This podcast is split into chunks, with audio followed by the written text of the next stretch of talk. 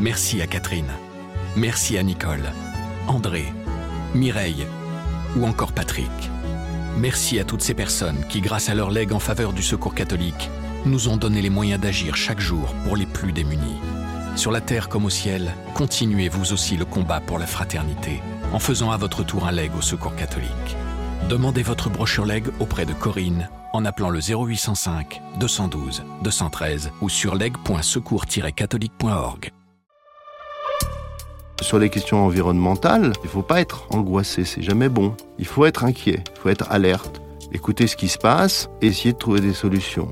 Mais en arriver à être complètement dans une forme de déprime, ne plus vouloir rien faire, ne plus vouloir investir dans quoi que ce soit, etc., c'est tout à fait mortifère et c'est très mauvais.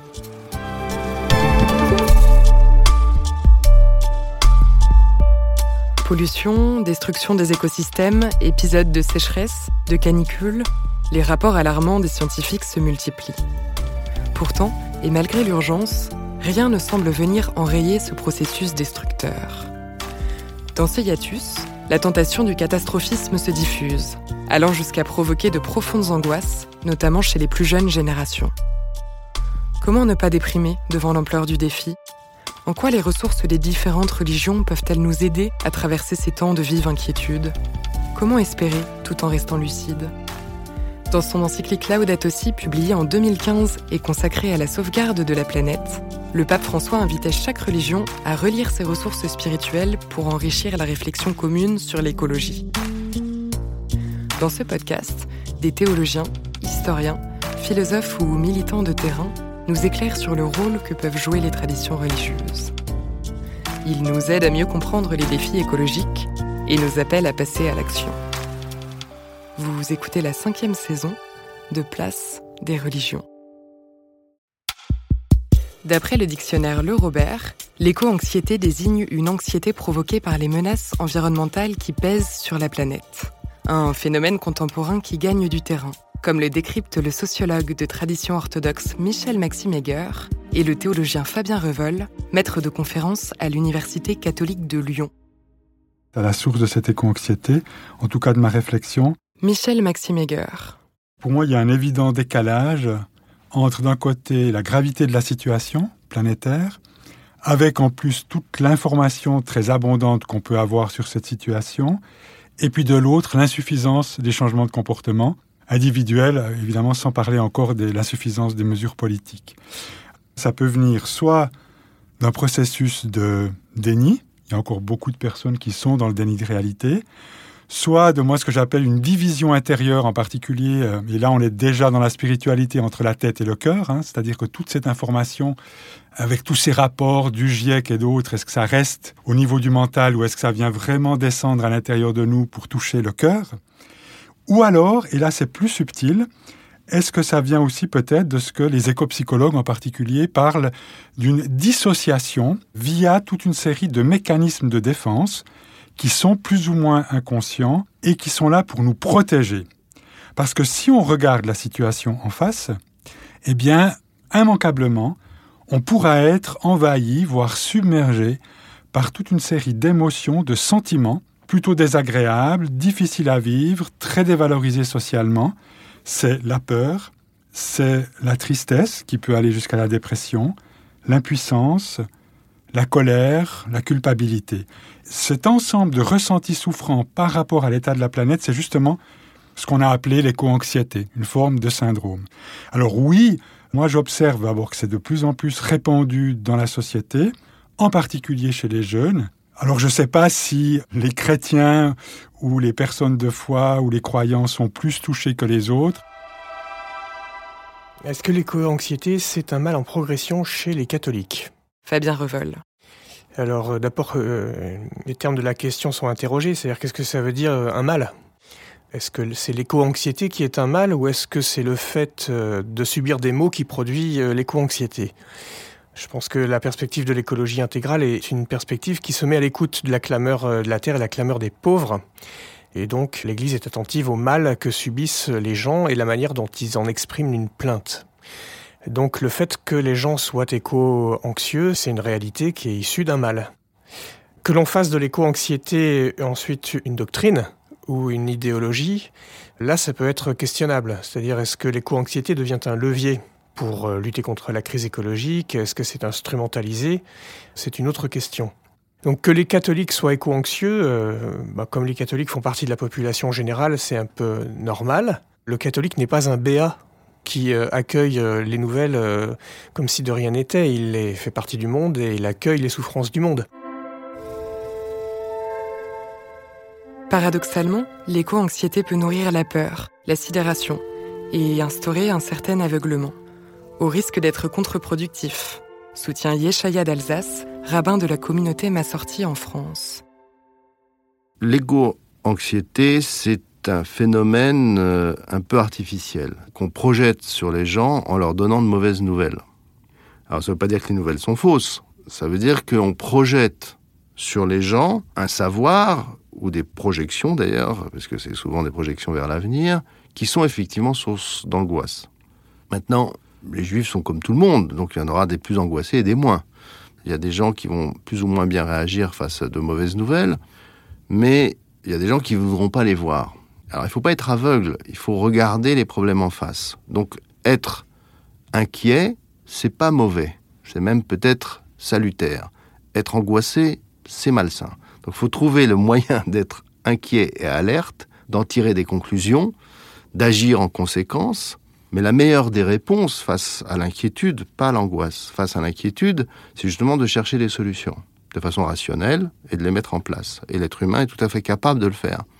Seulement, il faut être capable de regarder les problèmes en face. moi, je crois que sur les questions environnementales, c'est la même chose. Il ne faut pas être angoissé, c'est jamais bon. Il faut être inquiet, il faut être alerte écouter ce qui se passe, essayer de trouver des solutions. Mais en arriver à être complètement dans une forme de déprime, ne plus vouloir rien faire, ne plus vouloir investir dans quoi que ce soit, etc., c'est tout à fait mortifère et c'est très mauvais. L'éco-anxiété, pour moi, c'est aussi le signe d'une sensibilité ou en tout cas d'une non-indifférence à ce qui se passe. Michel Maxime et j'aurais même envie de dire que d'une certaine manière, souffrir d'une planète en souffrance, pour moi, c'est même plutôt un signe de bonne santé. Et dans ce sens-là, on peut voir l'éco-anxiété comme quelque chose qui serait comme un réflexe sain du corps et de l'âme, en fait. Une forme d'alerte, une forme de réaction que je trouve d'une certaine manière normale par rapport à une situation qui ne l'est pas. Après, effectivement, on a cette souffrance. Qu'est-ce qu'on en fait? Dans la tradition orthodoxe à laquelle euh, j'appartiens, on a une expression, c'est une des clés de la voie spirituelle, c'est ce qu'on appelle la douloureuse joie. C'est particulièrement très présent pendant le temps du carême. Alors c'est une expression paradoxale qui renvoie évidemment à, Saint Paul quand il dit euh, Je jubile de joie au cœur de la tribulation ». Et la joie, eh bien, c'est ce fruit de la grâce, de l'action de l'Esprit Saint à partir du moment où on s'y ouvre. C'est aussi cet espace intérieur plus vaste, plus profond, lié au cœur qui va justement permettre de tout embrasser, y compris toutes ces émotions et ces sentiments douloureux liés à l'éco-anxiété.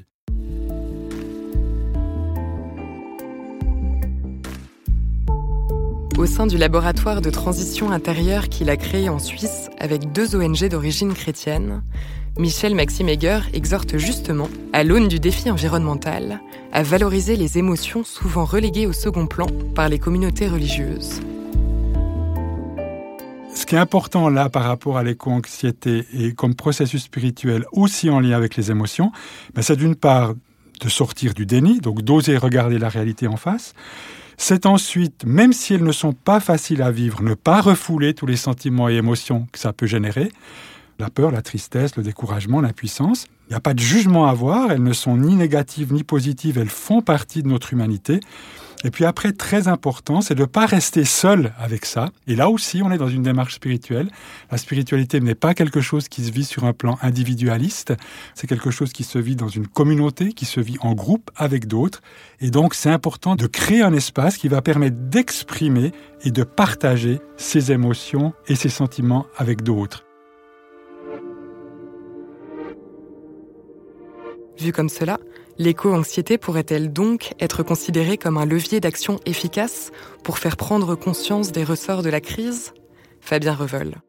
Alors le catastrophisme, c'est une ambiance dans laquelle on vit actuellement et qui a été euh, utilisé comme approche pour susciter une réponse dans la population à la crise écologique. Donc le catastrophisme, pour moi, c'est une ambiance dans laquelle nous baignons depuis quelques décennies maintenant et qui cherche à, à générer ce qu'on appellerait en philosophie une heuristique de la peur, c'est-à-dire euh, c'est la peur de la catastrophe qui est censée faire réagir euh, nos contemporains face à la crise écologique. C'est issu finalement historiquement des interpellations des années 60. Hein. Euh, dans les années 60, euh, les scientifiques de l'écologie commencent à dire attention, euh, la manière dont on utilise certaines technologies est nocive pour notre environnement naturel et ça met même en péril certains aspects de la vie humaine. On est parti de ces interpellations éthiques dans l'usage de la puissance technocratique ou technoscientifique on se rend compte que le catastrophisme, ça fonctionne un peu, mais pas tant que ça. C'est-à-dire que ça suscite des prises de conscience chez certains, mais ça ne suscite pas une prise de conscience de masse. Il n'y a pas une véritable réaction populaire aux enjeux de l'écologie pour euh, de véritables changements concrets. Euh, ça peut créer l'éco-anxiété, ça peut créer aussi une forme de pessimisme un peu paisible, pour l'avenir, c'est-à-dire par exemple certains jeunes de, la génération euh, d'après moi, c'est-à-dire ceux qui sont nés euh, au-delà des années 80, sont tout à fait lucides de la situation, de l'évolution de la planète et de ses conditions d'habitation, et donc ne veulent pas donner naissance à une génération euh, future en disant ben non, on ne veut pas donner la vie dans ce contexte. Donc ce catastrophisme génère plutôt ce type de réaction un peu fataliste. C'est très présent ce qu'on appelle le, catastrophisme, avec euh, en particulier le succès de toute une série d'ouvrages euh, dans un mouvement qu'on appelle la collapsologie. Hein. je pense en particulier au livre de, de Pablo Servigne, Comment tout peut s'effondrer. Et donc c'est vrai qu'il euh, peut y avoir cette tentation du catastrophisme et, ça conduit finalement à des formes de désespoir chez certaines personnes chez d'autres personnes, ben, c'est plutôt une absence de perspective. Et puis c'est aussi une forme peut-être de désengagement, c'est-à-dire une forme de repli sur soi. Et puis chez certains, ça va même jusqu'à des formes de cynisme très euh, finalement désenchanté. Hein. Bon, ben, autant, euh, voilà, puisque tout est foutu, comme on dit, autant profiter. Et pour moi, c'est aussi la perte du goût de l'avenir, c'est-à-dire une incapacité à se projeter collectivement au-delà de l'immédiateté et des problèmes. Et ça revient à asservir l'avenir au futur. Or, pour tout croyant, l'attitude catastrophiste entre en contradiction avec ce qui anime profondément la foi religieuse, à savoir la notion d'espérance. Dans chaque tradition spirituelle, des ressources emblématiques existent pour convertir la peur en espérance. Elles ne peuvent toutefois être convoquées qu'à condition d'avoir une véritable lucidité éprouvant toute l'ampleur de la crise actuelle. Pour moi, un texte, alors vraiment à méditer aujourd'hui par rapport à ça, c'est vraiment le récit de l'Apocalypse. Quand on parle d'Apocalypse, finalement, c'est le sens ordinaire du mot, c'est la catastrophe, hein, c'est la fin du monde, etc. Alors qu'en fait, l'Apocalypse, le sens euh, étymologique et qui est le sens vrai du texte, c'est en fait la révélation. C'est ce qui se dévoile, c'est ce qui se révèle et donc qui nous ouvre finalement à une partie, on pourrait dire, presque souterraine, invisible ou cachée de l'histoire. Et qu'il y a finalement, euh, dans les strates les plus profondes de l'être humain et de la réalité, il y a cette puissance de l'esprit qui travaille, il y a ce souffle du vivant qui travaille, dont on ne voit pas forcément encore les effets. Et je dirais que l'Apocalypse, c'est un texte qui va nous permettre d'ouvrir plein de dimensions et qui va justement déverrouiller le temps pour, d'une certaine manière, euh, que se révèlent tous les possibles que la réalité recèle, mais qu'on ne voit pas encore. On peut prendre des épisodes bibliques. Yeshaya d'Alsace. Le peuple juif est face à une catastrophe. Le meilleur des exemples, peut-être, c'est la destruction de Jérusalem au moment de par les Babyloniens. Vous voyez, donc on est en moins 585. A priori, c'est fini. Le judaïsme ne devrait plus exister. Le pays a été saccagé, les gens emmenés en exil et la religion juive ne fonctionne pas puisque la divinité protectrice n'a pas protégé. Qu'est-ce que fait le peuple juif? Eh bien, il crée la Bible. C'est à cette époque où il a des prophètes formidables qui disent non, on va revenir, on va reconstruire. Notre histoire n'est pas terminée du tout. Et c'est vrai aussi après la destruction du Second Temple. Et c'est vrai encore après l'expulsion d'Espagne, après l'expulsion de France, d'Angleterre, etc. Et c'est vrai encore après la Shoah. Donc, Si on a une leçon à donner au monde de ce point de vue-là, ben de dire que non, il faut pas être angoissé, il faut être optimiste, mais optimiste de façon réaliste, de façon euh, concrète. Et l'avenir peut tout à fait être radieux. Ça dépend de nous.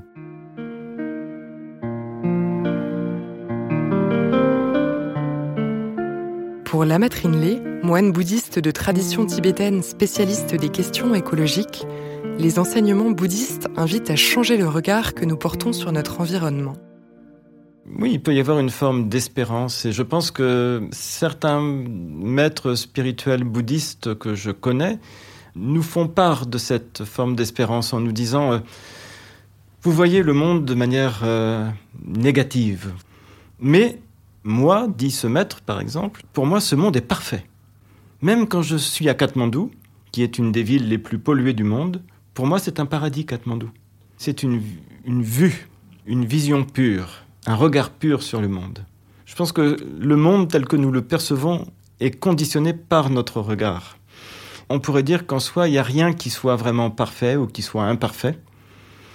C'est notre manière d'aborder les choses qui rendent les choses parfaites ou imparfaites. Et du point de vue spirituel, on peut dire que tout est parfait. Le monde est parfait en soi, tel qu'il a été créé ou fait. Mais c'est nous qui en faisons quelque chose d'imparfait, en fait, à cause de notre propre imperfection. Donc voilà, la perfection, elle doit commencer par soi-même. Pour un chrétien, ce qui le fait agir, Fabien Revol. Que ce soit euh, au quotidien, que ce soit dans ses engagements de vie, c'est pas la peur, Hein, le chrétien, il est mu par euh, l'espérance qui naît de la foi qu'il reçoit et qui est issue de sa rencontre avec Dieu, avec le Christ. Même si le chrétien, comme je disais tout à l'heure par rapport à l'éco-anxiété, il est conscient de la réalité, de sa dimension problématique, le pape Benoît XVI disait même que la crise écologique pouvait jouer le rôle d'un signal d'alerte pour dire que nous autres chrétiens, on a quelque chose à apporter justement de plus par rapport euh, au sens que l'on donne à l'engagement contre la crise écologique. C'est justement une espérance qui naît de la foi et de la rencontre avec le Christ ressuscité.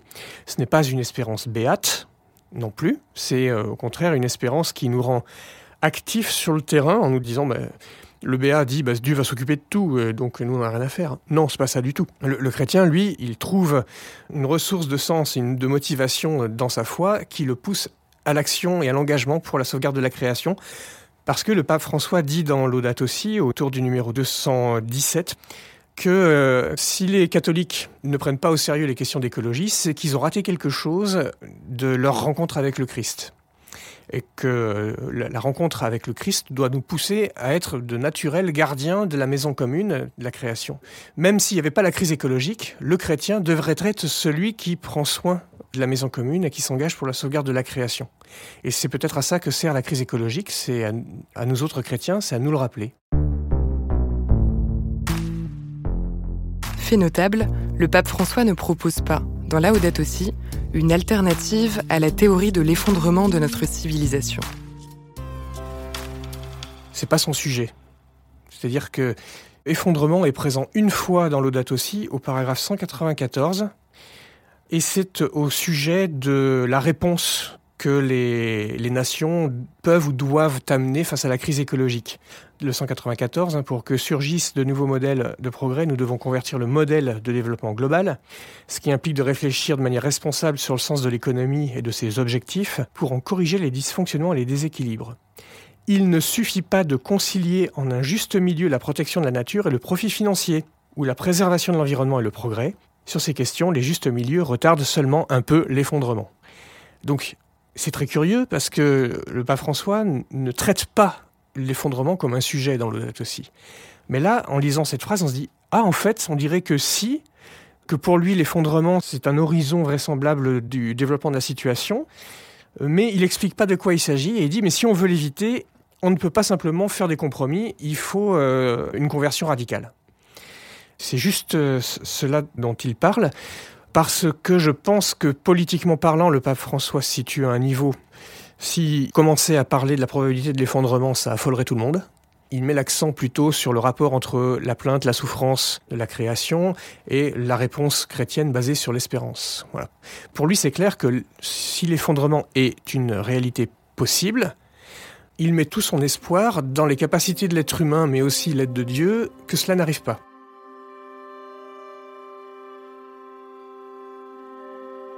Le discours chrétien se tient ainsi sur cette ligne de crête, entre réalisme et refus du catastrophisme. Sortir de la désespérance passe aussi par l'action et le fait de se projeter dans un avenir plus désirable. Michel Maxime Heger. Il y a un auteur absolument extraordinaire par rapport à ça, comme ressource du côté de la tradition chrétienne, c'est Jacques Ellul. Jacques Ellul, avec en particulier toute sa euh, voilà, théologie de l'espérance. Pour moi, il y a vraiment une distinction à faire entre l'avenir, l'avenir et le futur. Et le futur, je dirais, pour l'exprimer simplement, c'est ce qui sera à partir de ce qui est ou de ce qui a été. Donc en fait, on prend l'état du présent avec tous les chiffres dont on dispose, érosion de la biodiversité, euh, sixième extinction des espèces, dérèglement climatique, euh, épuisement des ressources naturelles, etc. Et puis on tire des courbes, on projette. Donc le futur, finalement, on est dans quelque chose qui est de l'ordre du prédictible, du probable, du calcul. Le problème du futur, c'est qu'il méconnaît le mystère. C'est qu'il nous enferme finalement dans ce qui n'est qu'à notre mesure. Alors que l'avenir, si le futur c'est ce qui sera à partir de ce qui est, l'avenir c'est ce qui sera à partir de ce qui adviendra. Et là, euh, ce qui va advenir, on est dans l'ordre d'une forme d'avènement, c'est-à-dire en fait il y a une forme d'ouverture à l'inattendu, à l'inconnu, à l'inespéré, et donc finalement à quelque chose qui nous dépasse, à quelque chose qui nous échappe, à quelque chose qui est de l'ordre de la transcendance.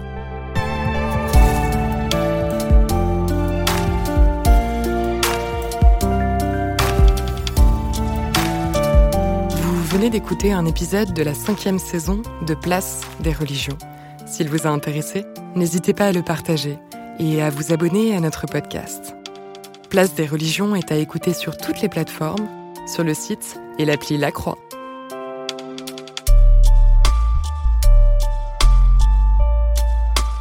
Malo Tresca et Clémence Marais ont écrit cet épisode avec Fabienne Lemayeux et Dominique Grénard à la rédaction en chef, Flavien Eden au montage, Célestine Albert à la production, Laurence Chabasson au marketing, Théo Boulanger au mixage et à la musique, et Yasmine Gâteau à l'illustration.